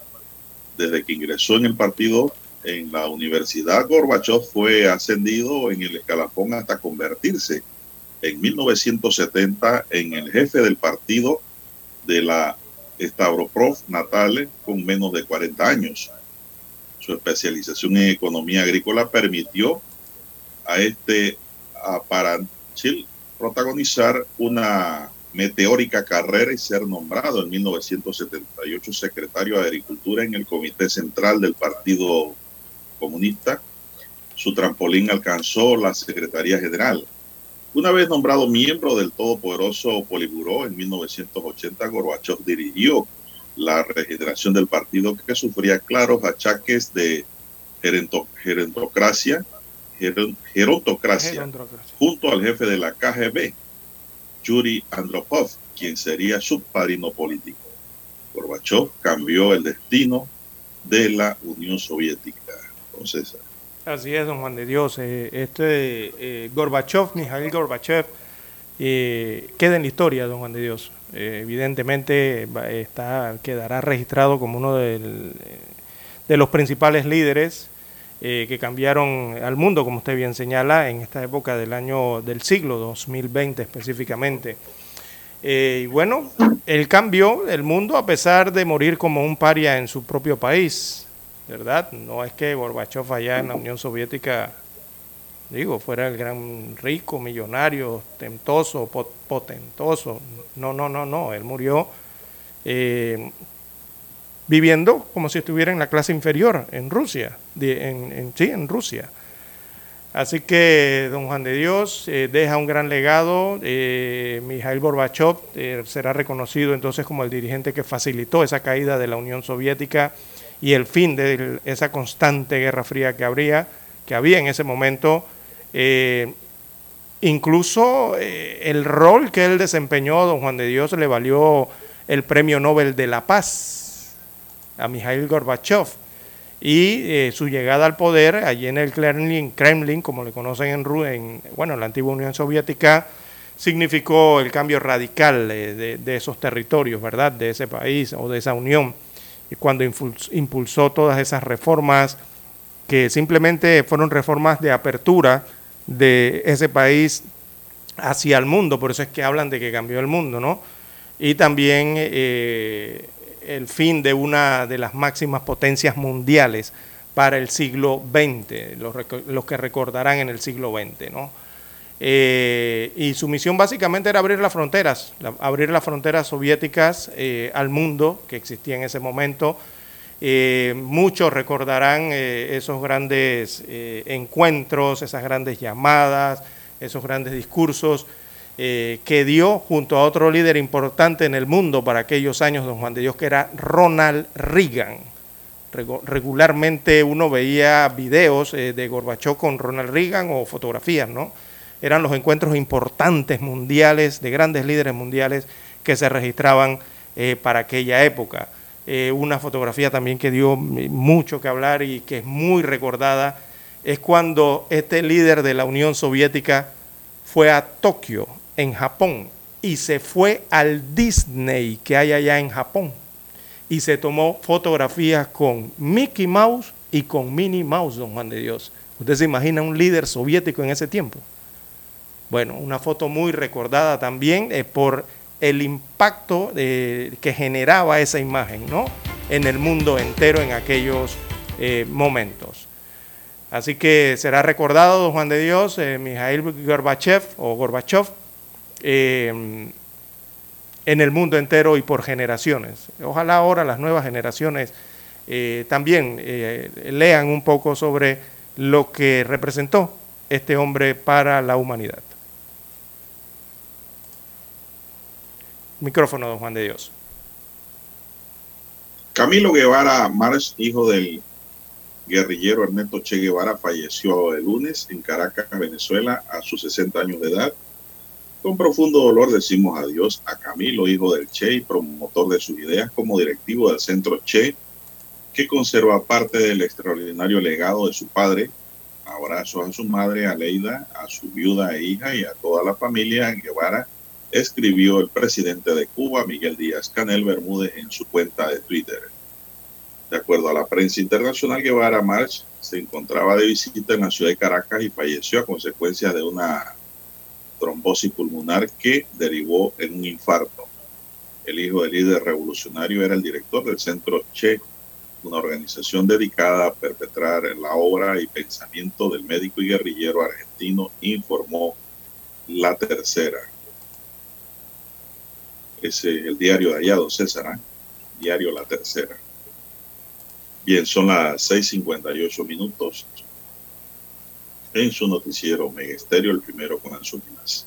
Así ¿Qué más tenemos, César? En últimas informaciones, eh, don Juan de Dios, del acontecer mundial, eh, precisamente Rusia, en Europa, Rusia ha anunciado que suspenderá hasta el sábado el suministro de gas a Europa y dice que es por trabajos de mantenimiento. Así que las naciones afectadas eh, están en la duda, ¿no? Dudan si efectivamente la razón del corte del suministro de gas a sus países por parte de Rusia es realmente si son el corte se debe a los trabajos de manutención o mantenimiento o si no se extenderá más allá del fin de semana.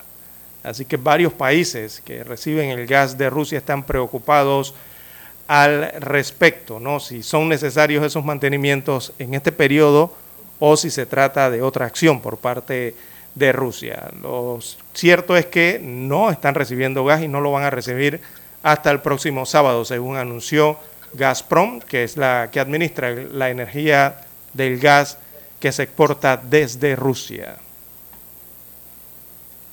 Bien, son las 7 en punto de la mañana, don Dani. Vamos a Washington y regresamos con más noticias del plano nacional.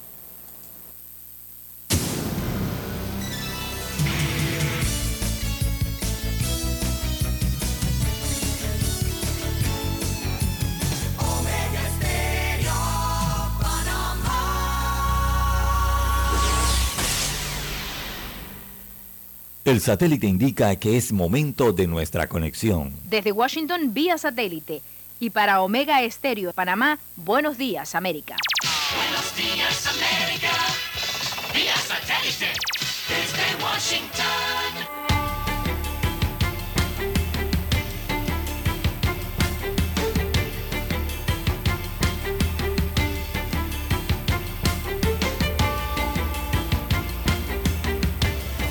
Washington les informa Henry Llanos.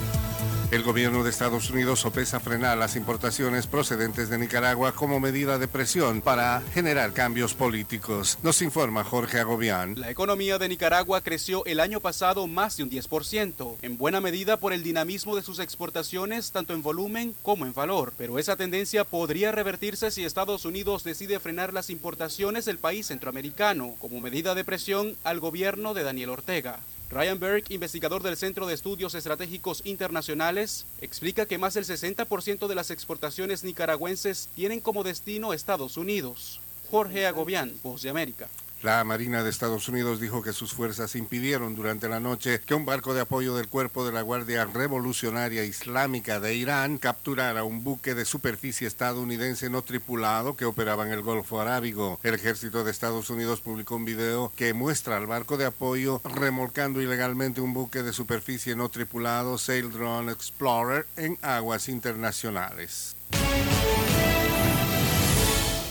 Desigualdad, incertidumbre y la ausencia de acuerdos políticos continúan marcando la compleja situación económica de Venezuela. Desde Caracas nos informa Carolina Alcalde. Durante los últimos meses en Venezuela se ha impuesto una narrativa que plantea que el país se arregló constantemente en las redes sociales. Distintas personalidades exponen nuevos restaurantes, productos, ofertas de entretenimiento y otros servicios, presentando una sensación de mejora, situación en la que algunos analistas coinciden, siempre y cuando se haga la comparación con la época más álgida de la crisis entre 2014 y 2018. El tema desata polémica especialmente entre actores humanitarios y ciudadanos de diversas ciudades de Venezuela, donde las fallas en los servicios públicos son más profundas y frecuentes que en Caracas. Carolina De Voz de América, Caracas. Tras la noticia del fallecimiento del ex líder de la extinta Unión Soviética, Mikhail Gorbachev, personalidades relevantes reaccionaron enviando diferentes mensajes de elogio por su papel en el fin de la Guerra Fría. El secretario general de la ONU, Antonio Guterres, dijo que se entristeció profundamente al enterarse del fallecimiento y calificó al ex líder soviético como un estadista único en su tipo que cambió el curso de la historia. Hizo más que cualquier otro individuo para lograr el final pacífico de la Guerra Fría, dijo. Desde Washington vía satélite y para Omega Estéreo de Panamá hemos presentado Buenos Días América. Buenos Días América, vía satélite desde Washington. La mejor franja informativa matutina está en los 107.3 FM de Omega Estéreo, 530 AM. Noticiero Omega Estéreo presenta los hechos nacionales e internacionales más relevantes del día. 7:30 AM. Infoanálisis. Con entrevistas y análisis con los personajes que son noticia. De 8 y 30 a 9 y 30 de la mañana. Sin rodeos. Con Álvaro Alvarado. De lunes a viernes. Por Omega Estéreo. Omega Stereo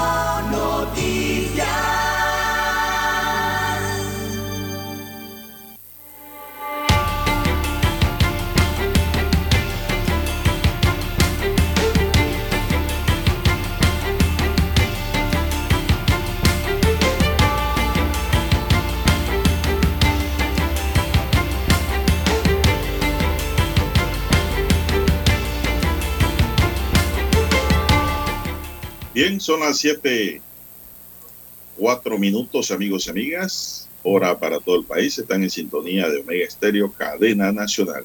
Vienen las vacunas. Se iniciaron las investigaciones Adelante. por el homicidio y, ten- y tentativa de dos ciudadanos colombianos registrados anoche en el corregimiento de Río Abajo.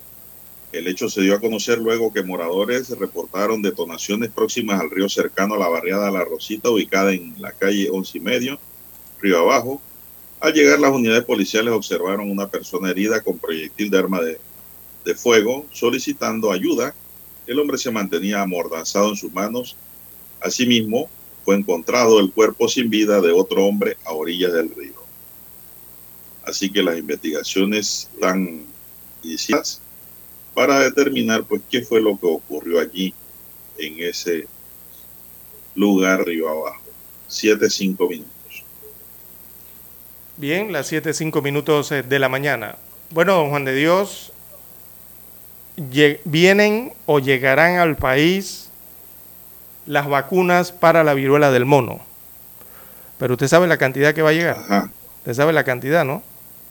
Mil. Van a llegar mil, vacunas al país. Mil. Mil, Mil, mil, nada más. Así que el MINSA, a través de su titular, Pero yo creo Francisco. que necesitan más de mil, don César. Sí, así es. Francisco, Luis Francisco sí Sucre creo. eh, ha informado que luego de que Panamá confirmara el décimo caso de la viruela del mono en las últimas horas, ahora se trabaja de manera coordinada con la OPS, esta es la oficina de la OMS para la región, para la adquisición de mil vacunas para combatir la enfermedad y que se le pueda aplicar a todo aquel que se encuentre en riesgo. Bueno, yo creo que hay más de mil personas que pudiesen estar en riesgo, eh, don Juan de Dios. Es la problemática Oh, al cómo inicio no, de, sí. de las Y, vacunaciones, ¿no? y- y- y esa, y, y esas mil son las que se pueden conocer de pronto, ¿no? Que son personas de mente abierta y pública y hay que contar lo que están escondidos en el closet, Mm, así es. que hacen otras cosas, ¿no? Que llevan doble vida, qué sé yo, y también puestos a ser contagiados por del mono. Así es. Recordemos que ya los casos que se, los últimos casos que se están detectando de viruela del mono en Panamá ya son considerados casos comunitarios. Así que eh, esto debido porque los, eh, re- realmente han sido personas extranjeras, ¿no? En gran porcentaje, o que estuvieron en el extranjero, eh, contrajeron eh, el, el virus y o lo trajeron al país o otros se contaminaron acá en el país. Así que, bueno, don Juan de Dios sigue aumentando la cifra de. Bueno, yo me imagino, enfermedad. don César, yo me Sí, imagino que si los casos van aumentando, van a tener que traer más vacunas. Claro que sí. Esto es como para iniciar, ¿no? Bien, no sé si tienes algo más sobre el tema, siete, ocho minutos, hay que seguirse cuidando. Hay que mantener la César, y prevención. cuidando allí. a los demás también.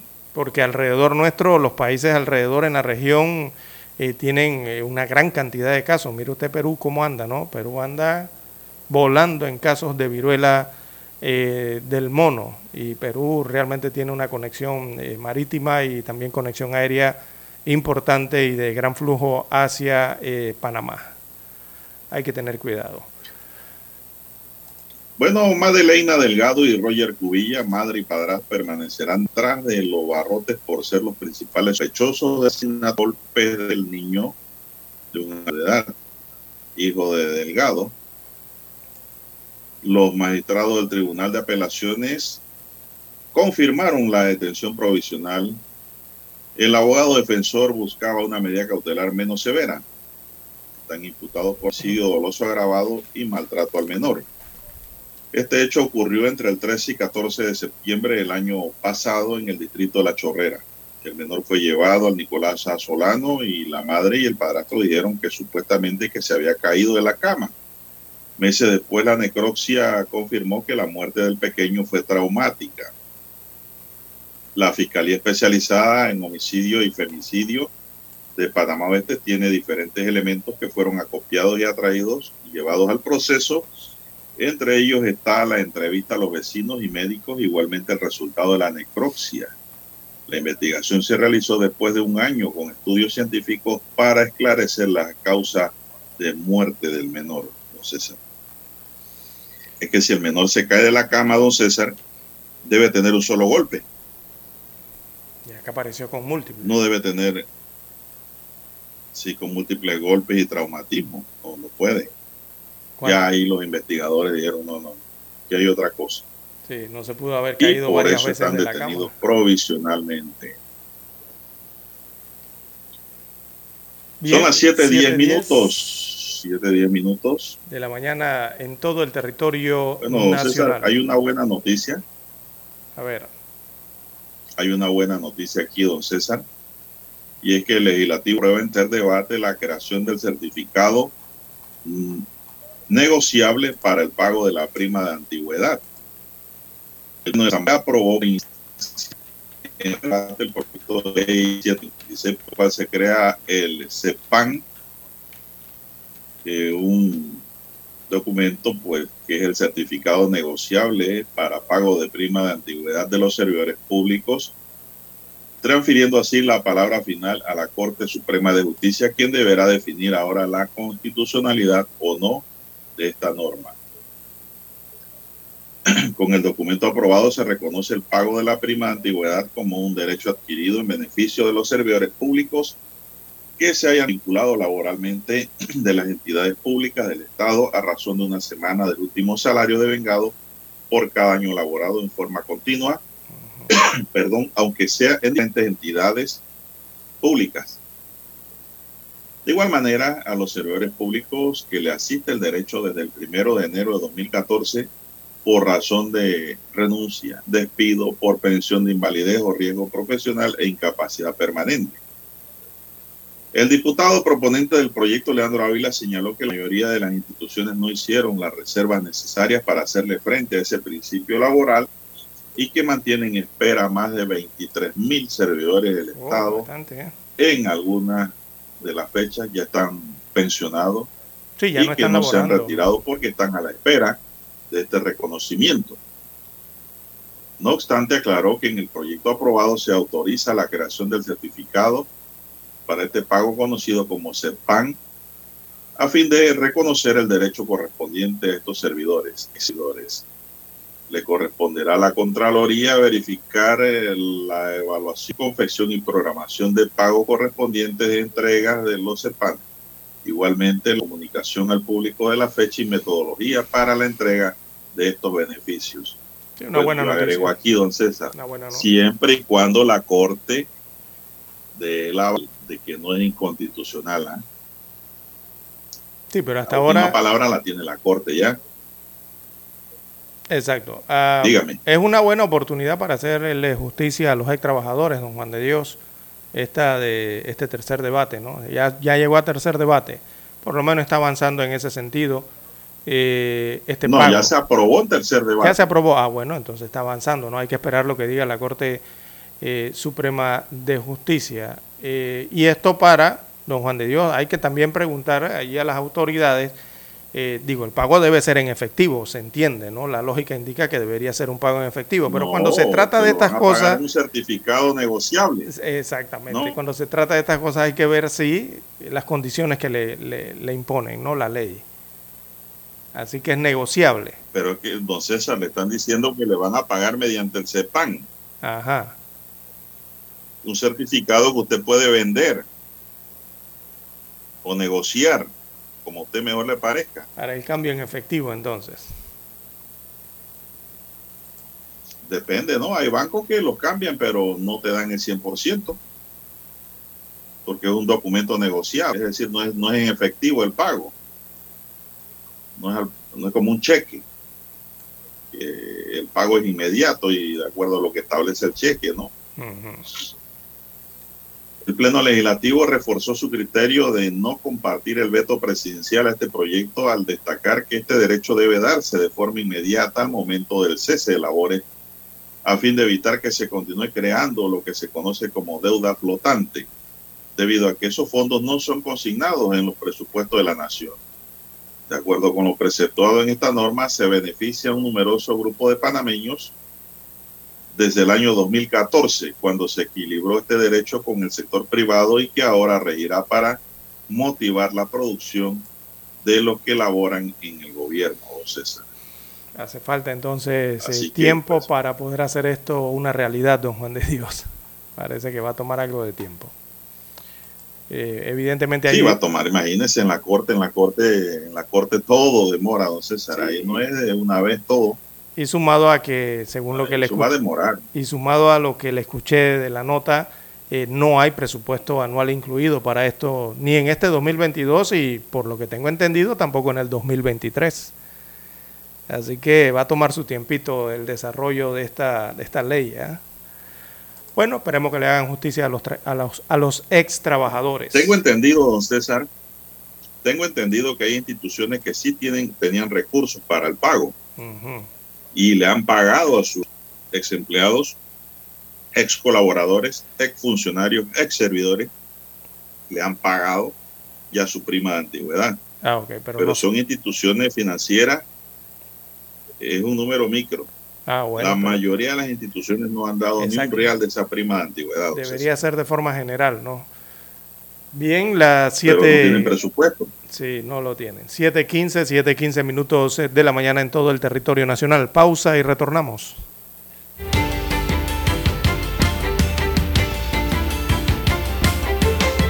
Noticiero Omega Estéreo.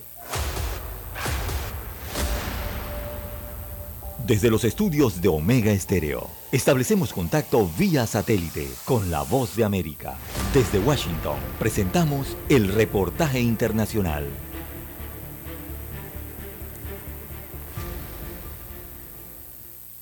Ante el periodo de consultas en el sector eléctrico iniciado en el marco del Acuerdo Comercial de Norteamérica, conocido como TEMEC, el presidente Andrés Manuel López Obrador defendió que el gobierno priorice en el despacho a la Comisión Federal de Electricidad sobre empresas del sector privado, al señalar que se trata de una compañía pública sin fines de lucro. Este fin de semana el Ejecutivo se reunió con trabajadores electricistas con el fin de pedirles que contribuyan para llevar Internet a todos los rincones del país. Ante ellos dijo que la CFE es una empresa del Estado, propiedad de los mexicanos, y esto no está sujeto a negociación. Anunció que antes de que acabe su gobierno buscará los mecanismos para que la CFE no sea privatizada en el futuro. Tenemos hasta una solicitud de aclaración del gobierno de Estados Unidos y de Canadá, pero cuando nos tocó la renegociación del tratado, fuimos muy claros. Cuando ya habían entregado todo un capítulo para manejar el sector energético en función de los intereses extranjeros. Y dijimos no, era yo todavía presidente electo. Previamente el presidente había señalado que las consultas no tienen razón y confió en que el diferendo se resuelva en este proceso de diálogo para no llegar a un panel internacional en el que México mantendría su postura. Al respecto, el investigador del Colegio de la Frontera Norte, especialista en las Relaciones México-Estados Unidos, José María Ramos, consideró que las consultas son procedimientos normales y es la cuarta ocasión en que son solicitadas por alguno de los socios comerciales. Muy probablemente no se llegue a los paneles, es normal, es parte de los acuerdos, es parte de las negociaciones, es parte de las aclaraciones y es parte de lo que pues, nos está tocando vivir, vivir, ¿no? Un, gobierno federal que te está planteando, pretende plantear una nueva relación con los Estados Unidos en donde los temas de la soberanía energética, la soberanía nacional, el interés público son temas importantes de este actual gobierno federal. La oficina del representante comercial de Estados Unidos argumenta que los cambios de política de México están afectando a los intereses económicos de su país en múltiples sectores y desincentivan la inversión de los proveedores de energía renovable y de las empresas que pretenden comprar energía limpia y fiable. Sara Pablo, Voz de América, Ciudad de México. Escucharon vía satélite desde Washington el reportaje internacional. Para anunciarse en Omega Estéreo, marque el 269-2237. Con mucho gusto le brindaremos una atención profesional y personalizada. Su publicidad en Omega Estéreo la escucharán de costa a costa y frontera a frontera. Contáctenos 269-2237. Gracias. Problemas de tierra, reclamos por accidentes, despidos injustificados, reclamos de herencias, sucesiones, daños y perjuicios. Todo problema legal civil, penal y laboral, consulte al 6614-1445. Licenciado Juan de Dios Hernández le atiende. 6614-1445. Con atención en Panamá, Panamá Este, Panamá Oeste, Colón, Coclé, Santiago, Herrera y Los Santos. Anote y consulte 6614-1445. ¿Qué tal amigos? Les saluda Álvaro Alvarado. Quiero invitarlos para que me acompañen en mi nueva casa, Omega Estéreo, donde estaremos hablando sin rodeos de los temas que interesan a Panamá. De lunes a viernes, de 8 y 30 a 9 y 30 de la mañana. Sin rodeos, con Álvaro Alvarado, por Omega Estéreo. Noticiero Omega Estéreo.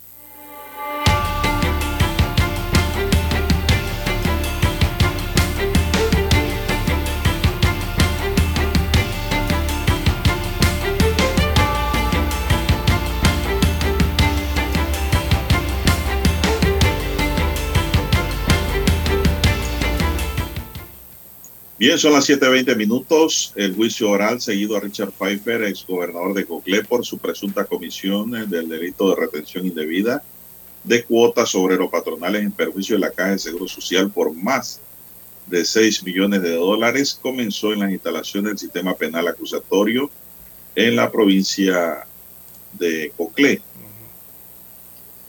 El órgano judicial informó que el tribunal de juicio está conformado por la jueza Virginia Rodríguez, que preside el acto, Florelia Bonilla y Amareli Sucre. Así es, también le acompañan. El primer día de audiencia inició con los alegatos de apertura por parte del Ministerio Público y de la Defensa Técnica Particular.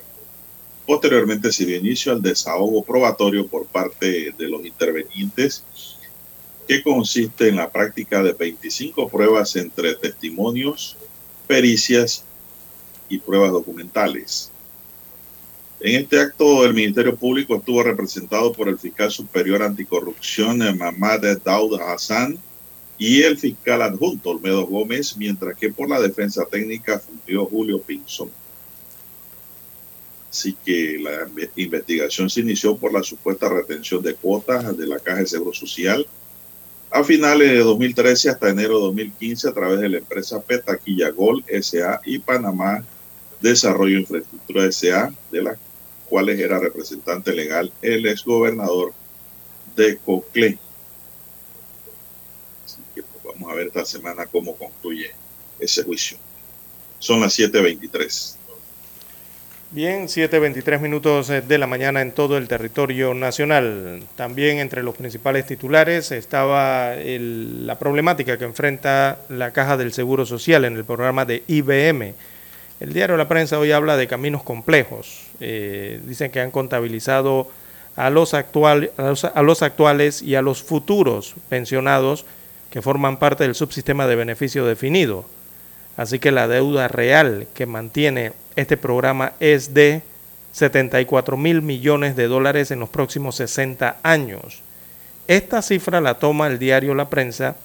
Eh, la cifra es uno de los resultados de un recién eh, presentado o entregado informe por parte de la Junta Técnica Actuarial de, la Administración a la Administración de la Caja del Seguro Social. Y se pregunta la prensa hoy eh, cómo se financiará semejante compromiso del programa de invalidez, vejez y muerte. Eh, no es programa, eso se llama riesgo. Eh, el economista y ex subdirector de la Caja del Seguro Social, Francisco Bustamante, eh, da declaraciones al diario La Prensa. Él advirtió que si se desea mantener el mismo nivel de beneficios que actualmente promete el IBM, aunque se modifiquen las medidas paramétricas, inevitablemente hay que, hay que meter dinero fresco y eso se hace con cargo al presupuesto del Estado, ya sea cuando nuevos impuestos, creando nuevos impuestos en este caso, o cambiando la estructura del gasto público, según precisó al diario La Prensa. Así que ello plantea, eh, sigue planteando un complejo escenario eh, para este riesgo de invalidez, vejez y muerte eh, con limitados, los limitados recursos estatales que hay en el país y frente a un proceso preelectoral, porque recordemos que ya se empieza a vivir ese proceso electoral de cara a los comicios del 2024 y es precisamente en el año 2024 que las reservas del IBM se agotan o se agotarán en su totalidad. Eso para el año 2024, justo cuando se inicie la gestión de un nuevo gobierno, que todavía no ha sido electo porque todavía no, las elecciones no se han realizado, y bueno, tendrá que encarar eh, esta, este problema que significa el riesgo de invalidez, vejez y muerte de la caja del Seguro Social, o sea, de los dineros con que se pagan las pensiones y jubilaciones eh, actualmente. Es un tema interesante, un tema preocupante también y que el gobierno tendrá que ver cómo le hace frente a este tema, a este problema, don César, porque el gobierno es el administrador ahora mismo de la cosa pública como parte del Estado. Bueno, prácticamente dijeron que no lo van a atender eh, este tema, ¿no? Según las declaraciones que dieron los no, eh, funcionarios. ellos dicen que no lo van a atender porque a lo mejor le inyectan dinero con algún préstamo. Vamos a ser claros, ¿de dónde más van a sacar plata? De préstamos. Tiene que ser de préstamos internacional. Entonces le inyectan dinero a la caja y se mantiene así hasta que cambie de gobierno y le dejan ese problema a otro gobierno. Pero si lo hacen de esa manera, don César, estarían como diciendo no queremos gobernar más del 2024 2024 nos vamos, nos pican los pies por irnos a la presidencia, como decía Guillermo Endara. Parece que no es una vista, una visión estadista tomar esa esas este, este decisiones de dejar eso para que viene.